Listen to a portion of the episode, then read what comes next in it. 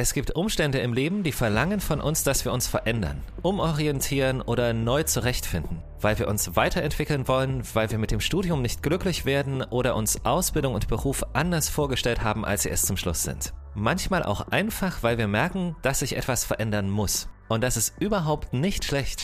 Ganz im Gegenteil ist es manchmal die mutigere Entscheidung, etwas aufzuhören, wo man merkt, das passt überhaupt nicht zu einem und sich daraus aber zu überlegen, was kann ich besser, was liegt mir mehr, warum ist das, was ich jetzt mache, nicht das Richtige für mich. Lebensläufe sind im Zweifel auch wie so ein Baukastensystem. Hauptsache, man kommt am Ende da an, wo man hin will. Welchen Schritt man nun als erstes gegangen ist oder als zweites, ist völlig egal. Kopfgeld. Denn Geld beginnt im Kopf. Herzlich willkommen bei Kopfgeld, dem Podcast mit jungen Geldgeschichten aus Berlin, mit Ideen und Fakten zum Thema Finanzen im Alltag. Wir finden, Geld beginnt im Kopf. Also Ohren auf. Steve Jobs, Mark Zuckerberg, Bill Gates, solche Leute werden gerne als Beispiel genommen, um zu sagen, man muss nicht unbedingt studieren, um erfolgreich zu sein. Ja, stimmt, aber das ist nicht der Punkt, den wir meinen. Wir meinen, dass ein Studienabbruch auch die Fähigkeit ist, selber zu merken, wann es für einen zu schwer wird oder auch der Druck zu hoch. Oder zu merken, dass der Ausbildungsberuf nichts für mich ist. Es gibt auch soziale oder finanzielle Gründe für einen Abbruch, also die Tatsache, dass du dir ein Studium zum Beispiel nicht leisten kannst oder einen Job hast, mit dem du dein Leben nicht finanziert bekommst. Wir wollen in dieser Episode klären, was sagt ein Abbruch über dich als Mensch aus? Wie orientierst du dich neu und wer kann dir dabei helfen?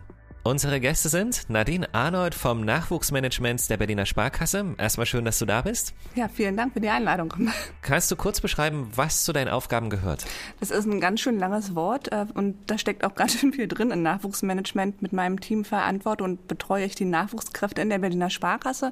Das mhm. geht los von der Einstellung über Trainings bis hin zur Übernahme. Tatsächlich auch ähm, fachliche Themen, berufliche Themen und auch private Themen. Und außerdem unser Gast Sarah Beck, verantwortlich bei der Berliner Sparkasse für Rekrutierung und Wissenstransfer. Ja, hi. Ich freue mich auch dabei zu sein. Sehr gern.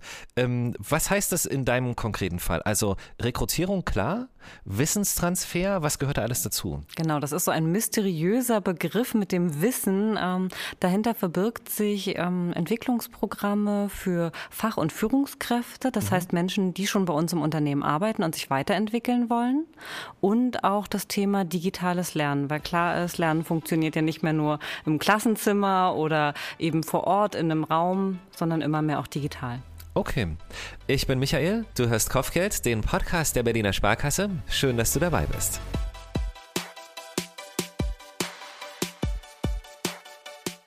Offen gesagt faszinieren mich Menschen, die schon früh wissen, was sie werden wollen, diesen Weg dann auch gehen und absolut glücklich damit sind. Ich weiß aber auch, dass es viele Menschen gibt, die etwas länger auf der Suche sind, sagen wir mal. Ähm, wie war das bei euch? Bei dir, Nadine?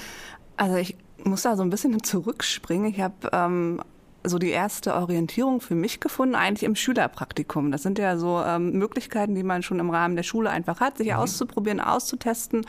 Und ähm, das habe ich schon auch wahrgenommen, aber mit ganz verrückten Tätigkeiten. Also ich war einmal im Amtsgericht und ich war einmal beim Arzt. So beim Amtsgericht habe ich festgestellt, sind mir zu wenig Menschen und beim Arzt das war mir zu viel Leid. Also insofern ist das schon mal ähm, rausgeflogen aus der Karriereplanung und dann tatsächlich ähm, ich habe mich so ein bisschen umgeschaut, was macht mein Umfeld und jetzt kann man sagen, das ist gut oder schlecht, aber ich habe äh, ein bisschen auf die Familienhistorie zurückgegriffen.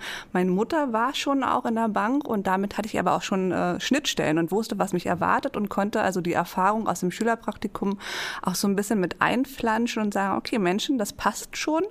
Reden kann ich auch. Ich traue mich auf Leute zuzugehen und insofern bin ich dann tatsächlich bei der Bank gelandet. Okay. Und bei dir, Sarah?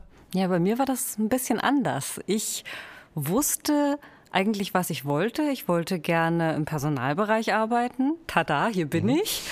Nur ich wusste überhaupt nicht, wie ich da hinkomme. Und ehrlich gesagt, ich hatte auch nicht echt gar keinen Plan nach dem Abitur. Ähm, ich habe erst mal ein Jahr gejobbt. Ich habe nicht direkt irgendwas angefangen. Ich habe äh, für 5 Euro Didelmäuse und Bierbecher etikettiert. Ich habe aber auch in einer Personalberatungsfirma gejobbt. Also sehr bunte Mischung und habe dann erstmal geguckt, okay, ist es jetzt wirklich das, was du möchtest? Passt das zu dir oder nicht? Und dann kam irgendwie der Gedanke, hm, okay, du willst gerne studieren, du willst aber auch Geld verdienen. Wie machst du das? Duales Studium. Mhm. Aha. Und dann habe ich mich aber bei ganz vielen Unternehmen beworben. Das gibt es ja in ganz vielen verschiedenen Fachrichtungen und Bank war da ehrlicherweise nicht meine erste Wahl und nicht mein erster Gedanke. Und ich habe mich auch nur bei einer einzigen Bank beworben. Es war eigentlich eher so der Gedanke, was ist meine Hausbank? Mhm. Und auch, wo kann ich in Berlin bleiben? Für mich war es super ja. wichtig, in Berlin zu bleiben und ein Unternehmen zu finden, das mich nicht durch ganz Deutschland schicken kann, sondern wo ich weiß, hey, ich kann in meiner Stadt bleiben, die ich auch liebe, wo meine Familie ist, wo meine Wurzeln sind. Deswegen, ja. Ich glaube, so geht es wirklich vielen. Ähm, ich würde gleich mal zum ersten Punkt kommen. Und zwar sehen wir junge Menschen heute super influenced, extrem informiert. Wir wissen aber auch, viele Einflüsse machen die eigene Entscheidung oft auch schwieriger. Gibt es heute mehr Leute, die ein paar Umwege gehen? Wie beobachtet ihr das?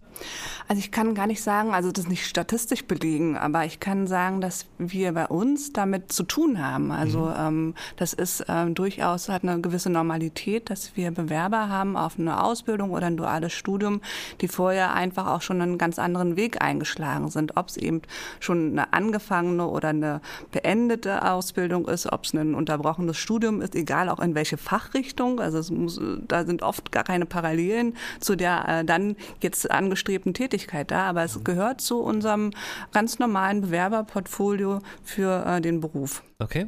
Wir haben auch also sehr lange darüber nachgedacht, ob das vielleicht einfach so ein Überangebot auch so gefühlt ist, einfach zu viele Informationen auf einmal, dann auch dieses Thema Idealbildstudium. Also nur mit, wenn ich studiere, kann ich irgendwie was werden. Es gibt aber auch immer mehr Ausbildungen, die dann so studienähnlich ange also Studierenden ähnlich angelegt sind. Ja. Aber wir haben keine keine genaue Erklärung. Nee. Im, Im, Zweifel ist es dann auch einfach so das fehlende Wissen, die fehlende Erfahrung zu dem, was das Berufsbild mit sich bringt. Und der, auch der Abgleich, der dann nicht erfolgt, kann ich das? Kann ich das gut? Mhm. Ähm, wo sind eigentlich meine Stärken? Wo sind meine Schwächen? Ähm, das ist aber auch nicht schlimm an der Stelle. Also das ähm, kann man ja mit, von jemandem nicht erwarten, der ähm, beispielsweise mit 16 in die Ausbildung geht oder mit 18 ins Studium geht. Woher soll diese Erfahrung schon da sein? Und deshalb ist das für uns auch überhaupt nicht negativ belastet, wenn jemand als Quereinsteiger bei uns eine Bewerbung einreicht. Könnte die aktuelle Situation noch was damit zu tun haben? Also ist das vielleicht letztes Jahr besonders häufig vorgekommen oder ist das auch so ein subjektives Empfinden? Irgendwie? Ich würde nicht sagen, dass ähm, das Corona bedingt zugenommen hat. Ähm, was spürbar ist, ist tatsächlich, dass ähm, es andere Möglichkeiten eben nicht gegeben hat. Also im Sinne von, ich konnte kein Auslandsjahr machen, ich konnte nicht einfach mal ein Vierteljahr die Beine hochlegen und gucken, wo es mich hintreibt, sondern viele sind dann doch äh, sehr fokussiert in Richtung ähm, Erstausbildung gegangen. Mhm und haben dann gesagt, naja, die Zeit will ich jetzt nicht verplempern. Ich fange dann jetzt schon mal mit dem an, was ich vielleicht ein Jahr später gemacht hätte. Ähm, was sagt das über jemanden aus, der eben nicht idealerweise in Anführungsstrichen seinen Weg geht, sondern der halt wirklich einfach diese Anläufe auch braucht? Das sagt erstmal, nichts über dich als Person aus. Du bist kein schlechter Mensch, nur weil du irgendwie ein paar Anläufe im Leben gebraucht hast, mhm. um zu finden, was für dich wirklich passt, sondern ganz im Gegenteil ist es manchmal die mutigere Entscheidung, etwas aufzuhören, wo man merkt, das passt überhaupt nicht zu einem und sich daraus aber zu überlegen, was brauche ich denn, was würde mir denn besser tun? Also was kann ich besser, was liegt mir mehr, warum ist das, was ich jetzt mache, nicht das Richtige für mich?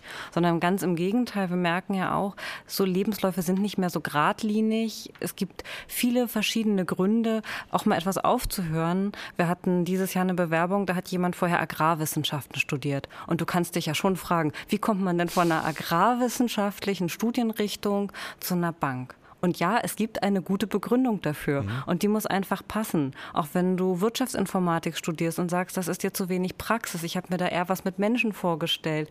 Das ist ganz oft auch eine Begründung, die wir hören, wenn Leute sagen, Studium, ich habe eigentlich eher was gesucht, wo ich direkte Ansprechpartner habe im Unternehmen, eine Unterstützung habe und wo ich auch eben das, was ich, was ich lerne, gleich anwenden kann und erleben kann. ich glaube, was da auch so immer so ein bisschen mitschwingt, ist dieses, ich habe es halt nicht geschafft mhm. oder so. Ich glaube, dass man sich davon aber frei machen muss, äh, drauf zu schauen, dass das, ähm, wie soll ich sagen, dass ähm, man da einen Verlust hingenommen hat. Ich glaube, das ist zu viel Verlust, aber einfach für sich eine falsche Entscheidung getroffen hat. Das gehört zum Leben dazu. Das passiert mir im Supermarkt, dass ich einen Joghurt kaufe, der mir nicht schmeckt. Ja, also das, das hat ist, nicht so viel Auswirkungen. Hat nicht so viel Auswirkungen, aber es ist einfach, ähm, es, es gehört zum Leben dazu, vielleicht vermeintlich auch zu scheitern, also scheitern wirklich in Anführungsstrichen, weil das, ähm, was Sarah schon gesagt hat, die große Kunst ist doch, äh, sich zu hinterfragen, ähm, was kann ich stattdessen gut. Ja, und ähm, Lebensläufe sind im Zweifel auch wie so ein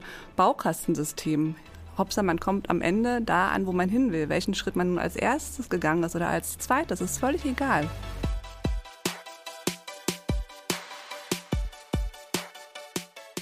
Es gibt noch einen Punkt, den haben wir für dich mit der Agentur für Arbeit geklärt. Und zwar geht es darum, was du in der Zeit zwischen dem Abbruch und deinem Neustart machst. Du musst dich zum Beispiel nicht sofort arbeitslos melden, vor allem dann nicht, wenn du die finanziellen Mittel hast, dich selbst zu versorgen. Aber du kannst natürlich, du könntest zum Beispiel Arbeitslosengeld 2 beantragen, das geht immer, währenddessen auch einen Nebenjob haben oder Praktika machen, was übrigens sehr gern gesehen wird. Wichtiger Punkt dabei, wenn du Arbeitslosengeld 2, also Hartz IV beziehst, wird auch deine Krankenversicherung bezahlt. Wenn nicht, müsstest du dich auch da selbst kümmern und selbst versichern.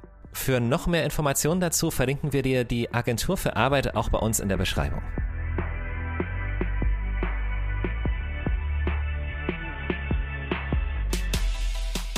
Wie findest du nun heraus, welcher Job zu dir passt? Was sind da die ersten Schritte? Wie suchst du eigentlich? Und du merkst schon an den Fragen, es geht erstmal darum, was du selber tun kannst. Was wäre das? Also was kann ich tun, Nadine? Da gibt es ähm, ganz viele Möglichkeiten und ich habe äh, vorhin schon selber auf meine Person gesagt, ich hatte ja ein Schülerpraktikum, also ich, eigentlich hatte ich zwei mhm. und ähm, das ist so also ein guter erster, eine gute erste Möglichkeit ähm, für sich so zu sondieren, was kann ich, was mag ich, äh, was macht mir Spaß. Also insofern wäre ähm, meine Empfehlung immer, dieses äh, Schülerpraktika, wenn es angeboten wird in der Schule, auch wirklich ernst zu nehmen und nicht nach ähm, Befindlichkeiten zu äh, entscheiden. Also es kann ja manchmal sein, Mensch, das ist der Tierarzt, der bei mir in der Nachbarstraße ist. Da muss ich morgens äh, erst um neun aufstehen und dann äh, habe ich nur drei Stunden, weil der auch nur einen, bis mittags geöffnet hat. Das klingt wie ein Erfahrungswert. Das äh, habe ich gehört, dass das durchaus äh, die Entscheidung beeinflusst hat. Aber ähm, das ist wirklich eine erste richtig coole Chance, äh, sich zu überlegen, was macht mir Spaß. Mhm. Und ähm, auch zu sagen, ähm, okay, das hat mir nicht Spaß gemacht, dann habe ich vielleicht noch mal ein zweites Praktikum oder ich kann mich auch initiativ auf ein Schülerpraktikum bewerben. Also da einfach schon mal echte Berufserfahrung sammeln, einen Einblick in das Arbeitsumfeld zu bekommen, ähm, einen Arbeitsalltag kennenzulernen und auch die Aufgaben, die damit verbunden sind, kennenzulernen. Und ähm, darüber hinaus finde ich immer wichtig, dass ähm, man ähm, nicht nur in sich selber reinhorcht, sondern eben dann doch äh, Hilfe in Anspruch nimmt, nämlich von Freunden und Familien, die äh, einen ja gut auch einschätzen können. Also die wissen, wie ich in bestimmten Situationen auch reagiere, wo ich Spaß dran habe, wo vielleicht mein ganzes Gesicht strahlt, wo ich aber auch eher sage, oh Mensch, das sind so Aufgaben, die gehen mir überhaupt nicht leicht von der Hand. Und äh, diese Rückmeldung auch äh, einzufordern und zu erfragen, in dem Bewusstsein auch ähm, ganz offen damit umzugehen. Ich suche nach einer Ausbildung, ich suche nach einem Studium und ich bin momentan vielleicht auch so ein bisschen lost, weil es eben so viele Möglichkeiten gibt und ich brauche hier echt eine Hilfe. Mhm. Es ist ja auch ein bisschen eine Typfrage. Ist man eher ein extrovertierter Typ oder ist man eher introvertiert? Weil es ist auch vollkommen okay, sich einfach mal einen Zettel zu nehmen, sich aufzuschreiben, was sind denn meine Stärken? Mhm. Was kann ich denn wirklich gut? Was möchte ich auch gerne machen? Wo sehe ich mich in Zukunft? Wenn ich mir was ausmalen dürfte in den nächsten fünf bis zehn Jahren, wo sehe ich mich denn da? Sehe ich mich eher im Büro sitzen oder sehe ich mich eher äh, draußen an der frischen Luft? Bin ich eher handwerklich zum Beispiel begabt? Ähm, möchte ich eher in einem kleineren Betrieb arbeiten? Sehe ich mich in einem großen Unternehmen? Sehe ich mich eher ganz viel mit Menschen machen, immer kommunikativ, weil ich ja jetzt schon der Klassensprecher bin und an mir kommt sowieso keiner an der Party vorbei, weil ich einfach mit jedem gerne spreche. Oder sage ich, eigentlich bin ich lieber naturwissenschaftlich interessiert. Ich, äh, für mich ist es auch gut, wenn ich mal einen Aufsatz schreibe, das macht mir Spaß. Und dann genau den Weg zu gehen, den Nadine gesagt hat, sprich dann mit deinen Freunden, sprich mit deiner Familie und nutze deren Feedback und nimm das auch ernst aber lass dir auch nicht reinquatschen. Mhm. Ähm, jetzt habe ich das alles gemacht. Also ich weiß jetzt, welcher Job es werden soll oder welche Ausbildung, welches Studium. Also diesmal wirklich. Wie gehe ich an die Suche ran? Also wie starte ich eine erfolgreiche Suche? Außer bei Google jetzt. Klar, das Internet ist neben Freunden und Familie ein guter Ratgeber. Das kann dann auch mal überfordern und überfragen. Aber schau einfach auf Karriereseiten mal nach. Es gibt auch spezielle Portale, die sich nur in Richtung Ausbildung spezialisiert haben. Ähm, ja, nutze offene Türen äh, bei den Universitäten, bei den Fachhochschulen. Aber geh auch mit offenen Augen durch deine Stadt oder da, wo du gerne hingehen möchtest. Und wenn du dir vorstellen kannst, in irgendeinem Geschäft oder Laden zu arbeiten, quatsch die Leute einfach an. Also da hast du schon mal einen ganz guten Gradmesser. Sind die freundlich? Wie läuft deren Arbeitsalltag ja. so ab? Ähm, gibt natürlich auch Orte, da geht es nicht so gut. Ähm, dann kannst du aber immer noch die Leute anschreiben, nach einem Praktikum vielleicht fragen, nach Schnuppertagen fragen. Klar, die Bundesagentur für Arbeit kannst du fragen. Du kannst auf Karriereseiten von Unternehmen direkt gucken. Da findest du meistens wahnsinnig viele Infos, Erfahrungsberichte auch von anderen Leuten, die schon studiert haben oder die Ausbildung dort gemacht haben. Es gibt ganz viele Wege nach Rom. Ich habe auch noch gehört, wenn ich das sagen kann an der Stelle, ähm, ich sage jetzt nicht von wem, aber ich habe noch gehört, dass es immer funktioniert, wenn man anderen Leuten Bescheid sagt, was gerade mit einem ist. Also man verteilt einfach an so viele Menschen wie möglich mein, den Status. Ähm, ich suche gerade halt das und das und so. Und je mehr davon wissen, umso mehr können wir natürlich auch Rückmeldung geben. Es klingt jetzt total einfach. Vielleicht sagen viele so, ja klar, das weiß man doch. Aber ich habe ich habe das nicht auf dem Schirm gehabt, dass es so einfach sein kann also jetzt, wo du es sagst, hört sich total logisch an, mhm. also, weil das ja auch was äh, mit meinem Umfeld macht. Wenn ich sage, Voll, achte mal ja. da drauf, ne, äh, dann sehe ich auf einmal plötzlich nur noch rote Autos, weil jemand sagt, ich suche genau. ein rotes Auto. Ja. Und dann stelle ich fest, meine Güte, Berlin ist voller rote Autos. Ja? Genau.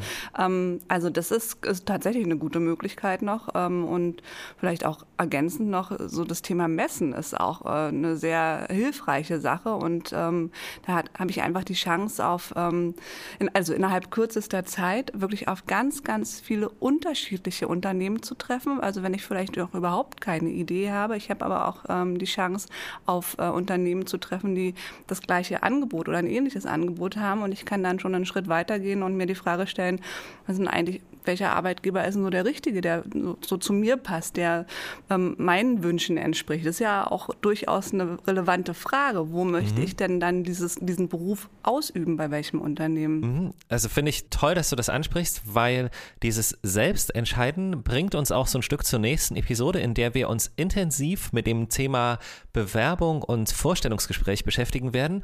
Und da ist ein ganz wichtiger Punkt eben genau diese eigenen Wünsche und Vorstellungen zu kommunizieren. Da freue freue ich mich drauf. Das machen wir auch zusammen. Nadine Arnold und Sarah Beck von der Berliner Sparkasse für diesen Podcast erstmal ganz lieben Dank. Es war mir eine große Freude. Dankeschön. Danke. Vielen ja Dank. Nicht so weiterzumachen wie bisher ist kein Scheitern, sondern eher der Mut, etwas Neues zu beginnen. Vielleicht machst du gerade ähnliche Erfahrungen oder hast sie schon gemacht? Dann teile sie gern mit Leuten, die sich damit beschäftigen und teile auch gern unseren Podcast zu diesem Thema. Die Links zu den Angeboten wie beispielsweise der Agentur für Arbeit und natürlich der Berliner Sparkasse, die findest du wie immer in der Beschreibung.